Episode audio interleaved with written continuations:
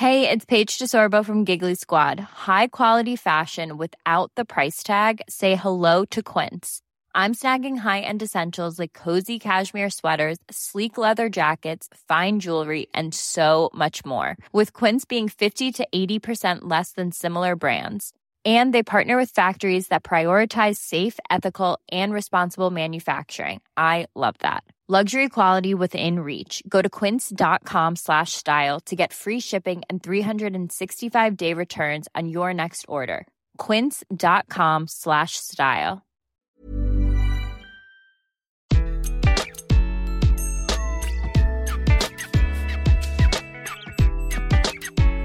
Bonjour, je suis Gaël Châtelain-Berry. Bienvenue sur mon podcast Happy Work, édition spéciale. Pour cet épisode, je reçois Vincent Binetruy qui dirige le Top Employers Institute, un institut qui fait des audits RH et certifie plus de 1550 entreprises dans 118 pays.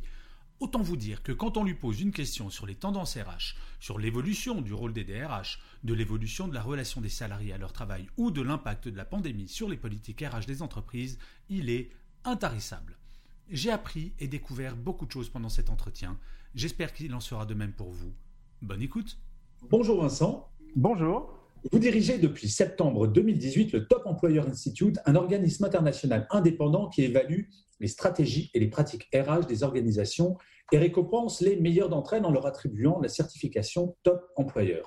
En France, des entreprises telles que BNP Paribas, Sanofi, SNCF et Orange ont été distinguées en 2019 par le Top Employer Institute qui travaille avec plus de 1550 organisations dans 118 pays. Rien que ça. Alors j'ai souhaité vous interviewer, cher Vincent, car grâce à votre activité, vous avez un poste d'observation extraordinaire sur les politiques RH actuelles, et nous savons qu'en ce moment, ces politiques sont tout de même un peu plus fondamentales que d'habitude.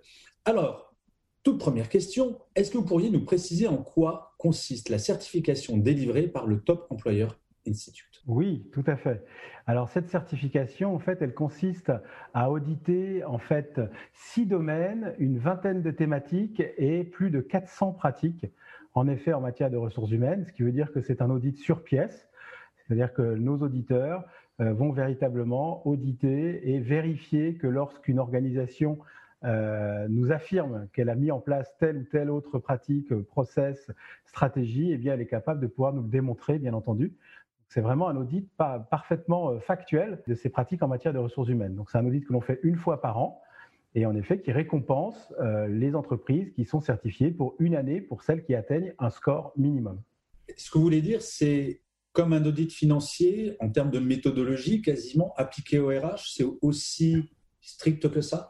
C'est tout à fait ça, c'est-à-dire que la seule différence finalement avec le commissariat au compte, c'est que le commissariat au compte, c'est une activité légale obligatoire pour toute entreprise, là où pour l'instant en tout cas, euh, les audits en termes de ressources humaines ne sont pas encore euh, obligatoires. Mais c'est bien entendu ce qui se rapprocherait le plus de notre activité aujourd'hui, tout à fait. OK. Alors comment est-ce que vous analysez d'un point de vue RH la période actuelle? C'est vrai que cette période actuelle, elle est relativement inédite globalement, si on regarde bien sur ce qui s'est passé sur les dernières décennies, euh, voilà, on, peut faire tout ce qu'on veut, on ne trouvera pas de période aussi inédite que celle euh, qu'on traverse actuellement. Euh, donc il y a eu effectivement une, une nécessité d'adaptation et de démonstration d'agilité, terminologie qu'on emploie beaucoup depuis de nombreuses années, mais là véritablement une véritable démonstration de savoir dans quelle mesure les entreprises étaient vraiment capables de s'adapter et de démontrer de, de l'agilité en, réagissant finalement euh, assez rapidement. D'un point de vue RH, également, ce qui ressort, c'est la façon dont finalement le rôle clé des DRH a véritablement mis été en lumière, mis euh, sur le devant de la scène. Et c'est vrai que ça a été une opportunité, c'est encore une opportunité incroyable aujourd'hui pour les DRH, euh, véritablement de démontrer leur rôle stratégique. Et finalement, on a pour habitude de dire de, les voir passer euh, véritablement et définitivement euh, de business partner à business maker. Et véritablement être, être là pour faire bouger les choses au sein des organisations et au sein des comités de direction, là où jusqu'il n'y a pas si longtemps que ça, euh, la DRH, même si elle était parfaitement intégrée à la direction générale de l'entreprise, n'était pas forcément écoutée de la même façon qu'elle peut l'être aujourd'hui. Après, d'un point de vue RH, juste pour terminer sur ce point-là, euh, je dis quand même attention à l'épuisement de ces DRH, parce que depuis le mois de mars, voire février, pour ceux qui font partie des grands groupes qui avaient anticipé l'arrivée de, l'Asie, euh, eh bien, ils sont à un niveau d'épuisement, de stress qui est vraiment hors du commun. Euh, donc d'un point de vue RH, c'est un, grand watch out en tout cas sur, sur cette fonction-là et je leur tire mon chapeau. Merci beaucoup de, le dire parce que je voulais intervenir un tout petit peu plus tôt, limite vous couper, parce que c'est vrai que le premier confinement, on a beaucoup applaudi les infirmiers à raison, les agents de caisse à raison, les éboueurs à raison. Et en fait, j'ai le sentiment que les DRH ont un peu été les héros oubliés. Alors, j'ai écrit des articles de temps en temps sur le sujet, et je sais qu'il y a beaucoup de personnes qui travaillent dans la RH et des DRH qui écoutent Happy Work. Donc, merci pour cette pensée, parce que c'est vrai que les DRH sont un peu les oubliés en termes d'héroïsme, on va dire, qu'il faut faire attention à eux pour le deuxième confinement. Je ah je, vous avez complètement raison. Enfin, moi, la, meilleure preuve, c'est quand je discute avec un DRH, la plupart du temps, il ou elle me dit euh, bah, c'est simple, aujourd'hui, nous, notre rôle, c'est de demander toujours à tout le monde comment ils ou elles vont. Euh, mais rarement on nous retourne la question de euh, et toi et vous, comment vous allez en tant que DRH C'est un peu le syndrome Amélie Poulain en fait. Oui. Intéressant comme analogie. Alors, est-ce que la pandémie pour vous, ça agit comme un révélateur de tendance ou comme un accélérateur de tendance? Je pense bien sûr au télétravail. C'est évident. Peut aller au-delà de ça. Comment vous voyez ça? Alors oui, euh, indéniablement, cette pandémie, elle, a véritablement été un accélérateur de tendance, même si la plupart d'entre elles étaient déjà visibles depuis un certain temps. Mais là, euh, véritablement, on a, on a, constaté une véritable accélération. J'en parlais à l'instant, il y a la nécessité d'impliquer les DRH. Donc ça, c'est vraiment une tendance de fond qu'on voyait euh, poindre déjà depuis déjà un certain temps, mais, là, véritablement, le fait de mettre à ce point-là euh, les DRH au sein du, jeu stratégique de l'organisation, c'était quelque chose de très, très révélateur.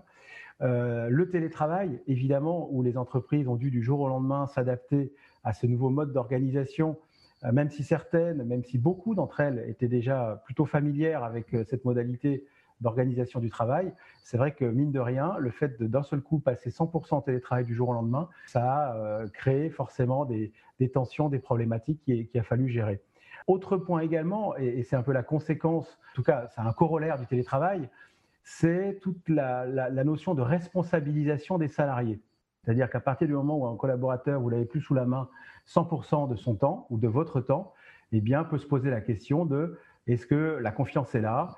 Est-ce que euh, j'ai euh, confiance dans mes collaborateurs? Est-ce que je les ai 100% suffisamment habitués à être responsables et se responsabiliser pour pouvoir travailler de façon autonome? Et donc, c'est vrai que pour certaines entreprises, ça a été difficile de l'accepter. On l'a vu au moment du, euh, déconfinement, où beaucoup d'entreprises ont, tout le monde, ont, remis tout le monde, on va dire, au travail dans les bureaux plutôt qu'à distance. Donc, il y a des aspects de culture d'entreprise. Et puis même pour ce reconfinement, hein, très, très concrètement, euh, on voit qu'il y a une baisse de la mobilité. Hein. il, y a, eu une étude qui est sortie, je crois, hier, euh, une baisse de la mobilité de 20% des trajets des, Français. Euh, c'est trois fois moins que pendant le premier confinement. Donc ça veut dire qu'en effet, on est passé quand même sur, oui, on se remet au télétravail, mais pas tant que ça. Donc, donc oui, ça a été révélateur d'un certain nombre de, de, de tendances mais il y a encore, euh, je dirais, des, une nécessité de faire bouger les lignes managériales et, donc de la manière de, de, manager. Je pense que les, les, DRH qui ont géré l'urgence pour le premier confinement, là peut-être comme ils ont moins le côté logistique à gérer, peut-être qu'ils vont prendre plus le temps de former les managers et notamment les managers proximité. Tout à fait pour qu'ils aient cette confiance. Oui, oui, non, mais vous avez complètement raison. C'est vrai que l'accélération de la tendance euh, du, télétravail avec l'utilisation massive de nouveaux outils, même si certains étaient déjà déployés dans les organisations, euh, on sait très bien que le fait de manager à distance, c'est pas qu'une problématique de maîtrise des outils, mais c'est qu'est-ce que je change dans ma façon de manager au-delà de simplement je sais utiliser Microsoft Teams je sais utiliser Zoom et lancer une réunion euh, virtuelle. Voilà, ça va au-delà de ça, de la simple compétence technique, c'est sûr. Bien sûr. Alors, en 25 ans, et oui, déjà 25 ans, oui. vous avez certifié, alors je précise que vous n'êtes pas tout seul dans l'entreprise, quand je dis vous avez certifié, je parle bien entendu de l'entreprise, plus de 1700 entreprises, donc en 25 ans. Quelle est la chose qui vous étonne le plus durant ces 25 années de collecte? Je, pense que euh, c'est l'évolution euh, radicale qui a pu y avoir dans les entreprises, qui est à l'image finalement de celle de la société, hein, qui est le fait de passer euh, d'un pour vivre heureux, vivons cachés, à ouvrons-nous, inspirons-nous de ce qui se fait à l'extérieur pour s'améliorer et montrons-le. Que là où avant, en effet, on, on, pensait que les talents étaient au sein de l'entreprise, les bonnes pratiques étaient au sein de l'entreprise, et, on avait quand même assez peu tendance à s'ouvrir, à regarder ce qui se passait sur le marché. on avait peur que les compétiteurs s'intéressent un peu de trop près à ce qu'on faisait, voilà, etc. Donc ça, c'est le premier point. Et aujourd'hui, au contraire, c'est le fait de s'ouvrir, de s'inspirer de ce qui se fait, et, d'en profiter pour s'améliorer et surtout de le montrer et d'en être fier. Et c'est aussi finalement euh, ce qui explique euh, en grande partie le succès de toutes ces démarches de labellisation ou de certification, dont on est évidemment un, des fers de lance en tant que Top Employers Institute, mais qui démontre bien la volonté des, organisations de, se benchmarker avec ce qui se fait de mieux sur le marché, et puis euh, bien entendu ensuite bah, de, montrer la fierté qu'on a à faire partie des, des meilleurs employeurs en se basant sur les meilleures pratiques en matière de ressources humaines. Vous savez, Vincent, c'est super intéressant parce que quand j'étais étudiant, j'avais des cours de philosophie. J'ai eu beaucoup de mal avec Hegel qui parlait de l'histoire qui est un éternel recommencement. Et quand vous dites que l'entreprise s'ouvre vers l'extérieur, ça me fait penser à comment euh, on parlait d'une entreprise il y a 60 ans. On parlait d'une société. Ensuite, on a parlé d'une entreprise. Et si maintenant vous demandez, depuis une dizaine d'années, on va dire, dans quelle boîte tu travailles. On parlait de boîte, donc quelque chose de vraiment très très fermé. Finalement, c'est depuis les années 80 qu'il y a cette tendance. C'est vrai. Et ce que vous êtes en train de dire, c'est que finalement, peut-être qu'on va revenir à la notion de société en remettant l'humain au centre de, tout et au-dessus de l'économique, ce qu'on vit actuellement avec la pandémie, en fait. C'est tout à fait ça. Je pense qu'aujourd'hui, la notion de quête de sens, la notion d'humanité, et, qui est exacerbée, j'ai envie de dire, par le, par le développement massif des outils digitaux au sein de l'entreprise, et qui démontre chaque jour la nécessité euh, de remettre euh, l'humain et, le collaborateur euh, au, sein, bah, au centre véritablement de, l'entreprise. La notion de la, terminologie de boîte que vous évoquez, je la trouve terrible. mettre dans une boîte, c'est mettre dans une case, ça va tellement à l'encontre aujourd'hui de tout ce qu'on peut constater justement en tant qu'observatoire du marché et, des ressources humaines de façon générale. Ça va tellement à l'encontre que cette terminologie, ce, vocable, j'ai du, du, mal à le faire mien. Hein, d'autant plus que, d'une certaine manière, on va tous finir dans une boîte, mon cher Vincent. Alors, ça fait le lien parfaitement avec la suivante, qui est en 25 ans, j'imagine que, bien sûr, le rapport des salariés au travail a évolué, selon vous. Oui, et puis en plus, euh, vous me parlez de 25 ans sur le rapport au travail. Ça me parle d'autant plus que c'est une, timeline qui me parle d'autant plus que j'ai commencé de travailler véritablement il y a 25 ans. Donc, euh, forcément, ça, me parle un peu de voir dans, quelle mesure ça a évolué. Alors, je dirais oui et non. Est-ce que ça a évolué? Je dirais oui et non. Il y a des choses évidemment qui ont fondamentalement évolué. Il y en a d'autres qui, à mon sens, ont, très peu évolué. Euh, quand on regarde, on dit toujours euh, les nouvelles générations ont des, aspirations et des motivations fondamentalement différentes de leurs aînés, etc. Je ne suis pas convaincu de ça. Je ne suis pas convaincu de ça. Je pense que quand j'ai commencé de travailler, on était déjà en quête de reconnaissance, de responsabilisation. Euh, euh, on était déjà en demande du fait que son entreprise soit transparente et nous dise les choses, etc. La, vraie différence, elle n'était pas tant sur ses aspirations et ses motivations que sur la façon de les vivre. Je pense que quand j'ai commencé de travailler, on était prêt à accepter davantage de choses de l'entreprise. Là, aujourd'hui, c'est plus du tout le cas. Et aujourd'hui, on va manifester les choses très différemment. Là où nous, on va dire que et, c'était encore l'âge d'or euh, des, syndicats où on avait une manifestation collective quand il y avait des choses qui n'allaient pas, c'est Je milite par exemple, ou euh, passage à une manifestation purement individuelle. Euh, aujourd'hui, je pars, je quitte l'entreprise, même si potentiellement je n'ai rien derrière. Sauf que je ne suis pas en accord, eh bien je préfère partir de l'entreprise.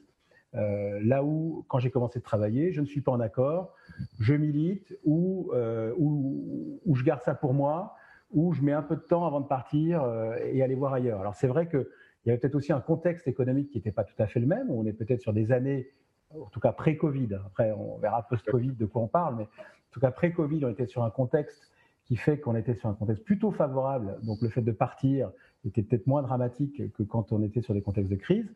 Mais je trouve qu'effectivement, c'est quelque chose qui, qui n'a pas tant changé, si ce n'est la manière d'exprimer ça. Ce qui change vraiment, à mon sens, en revanche, c'est la frontière qui est toujours plus ténue entre la vie pro et la vie professionnelle, enfin vie, perso et vie professionnelle, pardon, avec euh, euh, le développement massif euh, des technologies, évidemment, sur les smartphones, les emails, les messageries instantanées, etc. Et pour autant,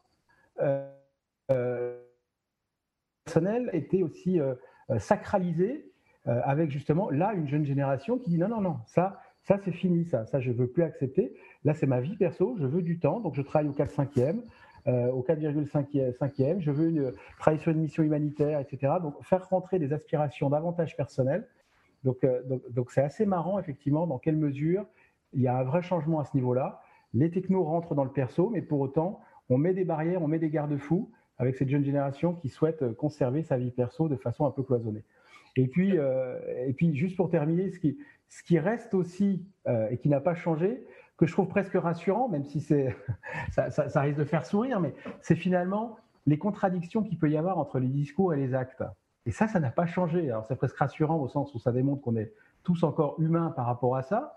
Et, je donne un exemple, c'est qu'aujourd'hui, encore une fois, si on prend les générations actuelles qui rentrent sur le marché et qui nous disent être intéressées par par le rôle euh, citoyen de l'entreprise, par, euh, par le fait, la, la quête de sens au sein de l'organisation et dans son travail au quotidien. Et pour autant, cette même personne qui, quelques semaines plus tard, va partir pour un salaire plus important ou pour une entreprise qu'elle pouvait conspuer encore quelques semaines auparavant parce que pas entreprise à mission, parce que pas écologiquement respectable, etc. Mais voilà, parce que d'autres raisons font que. Donc c'est ce côté contradiction que je trouve presque rassurant en se disant que voilà, on, reste humain dans notre approche du travail. C'est ça, l'humain restera toujours humain au final. Exactement. Alors si vous deviez choisir, parce que donc euh, vous connaissez très très bien les best practices RH euh, et vous en avez vu un paquet, j'imagine, 150 mm-hmm. euh, organisations scrutées. Si vous deviez choisir votre top 3 des best practices à mettre en application là tout de suite, quelles seraient-elles alors, il y aurait, je pense, ça concernerait trois thématiques. Euh, la première thématique, ce serait de finaliser enfin la digitalisation euh, massive de la fonction ressources humaines. Euh, c'est évidemment lié au contexte, encore une fois, qui, nous a obligés à l'accélérer pour essayer de la finaliser, mais pas seulement. et puis, ce n'est pas qu'une problématique d'outils, comme on le disait tout à l'heure, où il y a aussi toute la notion d'accompagnement des comportements et des soft skills associés, hein, bien entendu. Mais pourquoi, pourquoi cela? Parce que d'une part, ça permet en intégrant notamment des, aspects d'intelligence artificielle, comment automatiser des tâches à faible valeur ajoutée et permettre aux ressources humaines de se recentrer euh, sur euh, bah, les actions et, les aspects plus stratégiques sur lesquels finalement l'entreprise l'attend, que ce soit la direction générale ou les collaborateurs. Donc ça, c'est le premier point. Et puis également digitaliser en continuant à digitaliser massivement tous les aspects de formation et sans forcément d'ailleurs s'appuyer que sur, de façon traditionnelle sur les LMS, les plateformes LMS traditionnelles, euh, mais c'est en intégrant davantage la, réalité virtuelle, la réalité augmentée, euh, implémenter des Learning Experience Platforms par exemple. Euh, à Josh Bersing, par exemple, qui est une sommité dans le monde du learning and development, qui dit qu'aujourd'hui, il serait temps que justement les organisations dépensent beaucoup plus d'argent sur cette notion de learning experience platform que sur des outils technologiques traditionnelle de la formation, par exemple. Donc ça, c'est la première tendance, finaliser la digitalisation des RH. Deuxième tendance, euh, continuer à creuser le sillon de la responsabilisation des salariés. C'est un point clé aujourd'hui pour euh, s'assurer de l'engagement des collaborateurs sur le moyen et sur le long terme. Et ça, ça peut passer, pour vous donner deux exemples, d'une part par euh, le fait qu'une entreprise fasse une enquête salariée à, fréquence régulière, ça c'est très bien, mais le fait que elle puisse impliquer de plus en plus ses collaborateurs dans les plans d'action qui seront définis suite à ces enquêtes salariées. Pour vous donner juste un chiffre, les top employeurs en France, les entreprises certifiées, elles sont 60% justement à intégrer de façon systématique leurs collaborateurs dans la mise en place de plans d'action suite justement à une enquête salariée. Euh, deuxième exemple, cet aspect de responsabilisation, c'est le fait d'être capable de se dire, le collaborateur, il est capable d'entendre certaines choses et donc d'être transparent sur les modalités de rémunération de l'entreprise, éviter cet effet euh, boîte noire, on se dit toujours, mais c'est à la tête du client. Je, je, schématise à outrance, mais volontairement, et aussi être transparent sur, par exemple, l'impact de la performance sur la rémunération individuelle. Si je suis bon, si j'atteins mes objectifs, ça va être quoi mon impact? Ça va être quoi l'impact sur ma rémunération? Et avoir quelque chose de transparent pour que les collaborateurs puissent se dire, bah, c'est donc normal qu'un tel, à un moment donné, a été mieux noté et mieux évalué et considéré comme talent, euh, a eu un bonus plus gros que le mien, mais d'être capable de partager ça de façon transparente parce que les gens sont capables de l'entendre. Et puis la troisième thématique, c'est finalement, on parle beaucoup d'onboarding, d'intégration des nouveaux collaborateurs, mais c'est aussi de soigner l'offboarding. Un collaborateur qui s'en va, c'est comment on s'assure que demain, il devient votre meilleur ambassadeur. Pourquoi? Parce que même si il est probable que certains plans de recrutement soient un peu freinés dans ce monde post-Covid, mais pour autant, à moyen ou long terme, pour recruter, le fait d'avoir des ambassadeurs sur le marché, ou même simplement parce que ces gens-là peuvent être chez vos partenaires, chez vos clients, eh bien, soigner euh, le départ est quelque chose de clé. Et là, je vais vous donner aussi un autre exemple. Par exemple, ce process d'offboarding, il est formalisé euh, chez 70% des entreprises qui sont certifiées top employeur en France, en intégrant fortement les RH et pas seulement les managers opérationnels, et, justement être capable de, le, transformer en ambassadeur. C'est vrai que l'offboarding, on en parle peu souvent et c'est l'image employeur peut en pâtir. Donc, euh, merci pour ces trois points. Alors, Vincent, nous arrivons à la fin de cet entretien. Alors, généralement, je pose la question, je vais vous poser, mais concernant les managers ou les salariés, là, du fait de, votre activité, je vais la poser de façon un tout petit peu plus précise, on va dire. Oui. Si vous deviez donner un seul conseil, un seul, à un DRH aujourd'hui, et je vous interdis de dire allez vous reposer, parce que ça, on a bien compris, il faut qu'ils prennent soin d'eux. Mais quel serait ce conseil que vous donneriez à un DRH Ce serait la confiance. Ayez confiance en vous, ayez confiance en vos équipes. Tenez bon, vous êtes dans le vrai, notamment quand vous décidez de faire confiance aux salariés de votre entreprise, même s'il faut pour cela bah, tenir tête à vos collègues du comité de direction. Donc ayez confiance en vous et en votre capacité à faire changer les choses de façon durable au sein des organisations. Écoutez, Vincent, merci sur ces belles paroles. Je sens que ça va réchauffer le cœur de pas mal de personnes qui écoutent Happy Work. Je vous remercie du temps que vous m'avez consacré. Et Avec grand plaisir. C'était très intéressant. Je vous souhaite une excellente journée et bon confinement à vous. À vous également. Merci beaucoup et prenez soin de vous.